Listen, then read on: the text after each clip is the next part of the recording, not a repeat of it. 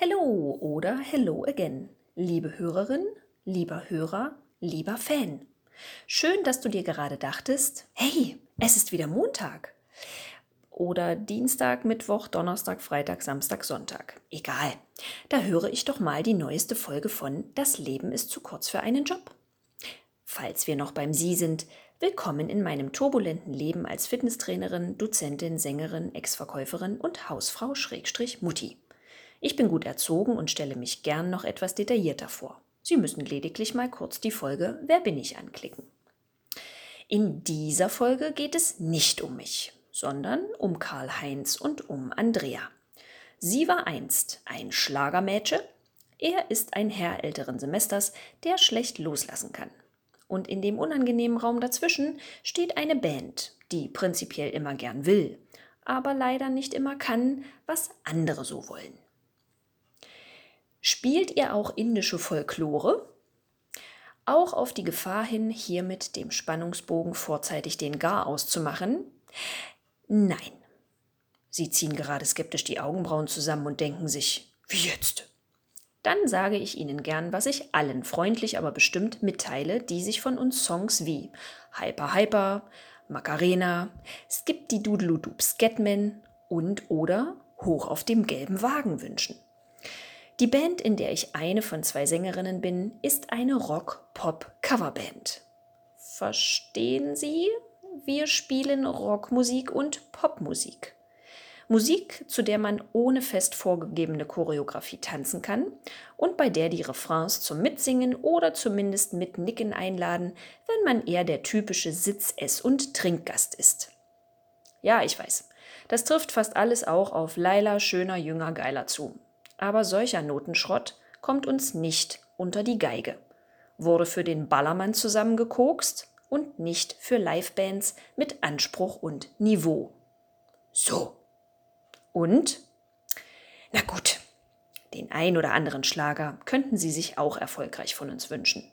Wer kommt schon um den Kaiser und unsere Helene drumherum, wenn er gebucht werden will?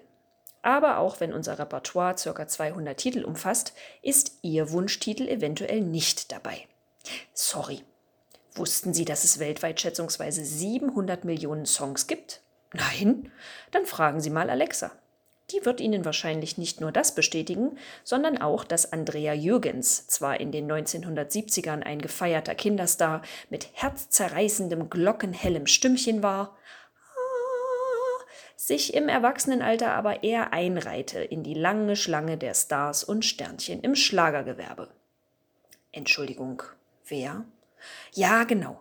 Und deshalb ist die Gute auch uns irgendwie durchgerutscht bei der Zusammenstellung unserer Setlisten. Das fand einst der Großteil der Besucher und Innen eines Stadtfestes, auf dem wir vor geraumer Zeit mal das Kulturprogramm bereichern durften, nicht so wild. Aber Karl Heinz hatte leider so gar kein Verständnis dafür. Bereits in unserer ersten Pause stürmte er forschen Schrittes auf uns zu, begrüßte uns entgegen jeglicher Corona-Panik mit einem festen Händedruck, stellte sich ungefragt mit Namen, Vornamen, Alter und dem zuletzt vor der Wende täglich ausgeübten Beruf vor und wollte dann wissen, wann wir endlich mal was von Andrea Jürgens spielen würden. Unser Keyboarder kratzte sich verlegen am Kopf, unser Bassist, für den Empathie reine Zeitverschwendung und Weiberkram ist, zuckte die Schultern und sagte knapp: Kenn ich nicht. Kann nicht so gut sein. Und wir Frontfrauen blickten sehnsüchtig dem davoneilenden Schlagzeuger und Gitarristen hinterher, während wir freundlich und versöhnlich erwiderten, wir spielen später noch was von Udo Jürgens und hören uns gern mal was von Andrea an.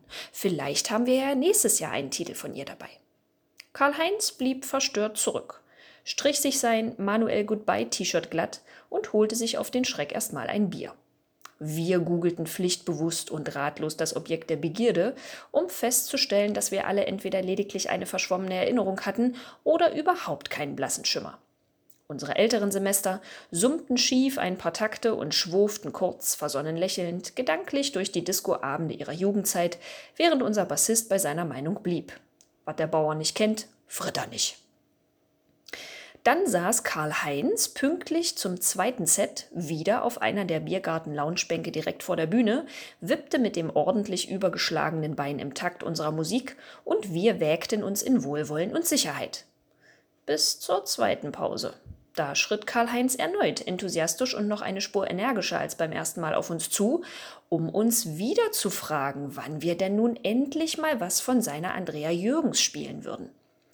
Diesmal versuchte unser Schlagzeuger, den eingefleischten Fan mit seiner Standardfloskel zu besänftigen und abzuwimmeln. Vierte Runde, dritter Titel.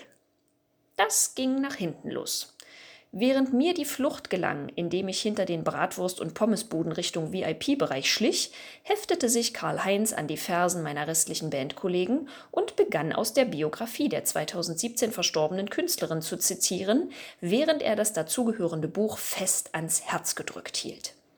Hätten die Herren Ronny und Erkan von der Security ihn nicht abgehalten, wäre er sicher auch noch unseren männlichen Musikern aufs Herrenpissoir gefolgt, um sämtliche Hits der Tochter von Margret und Heinz Jürgens in korrekter diskografischer Reihenfolge herunterzubeten. Die Lage blieb angespannt. Der musikalische Zeuge Jehovas begleitete uns nun in jeder Pause bis zur Bühne bzw. bis zum Pausenunterschlupf und wurde nicht müde herauszustellen, wie tiefsinnig und politisch, gesellschaftskritisch und einfühlsam, Oscarreif, blibla blub und so weiter und so weiter die Musik der uns Unbekannten gewesen war.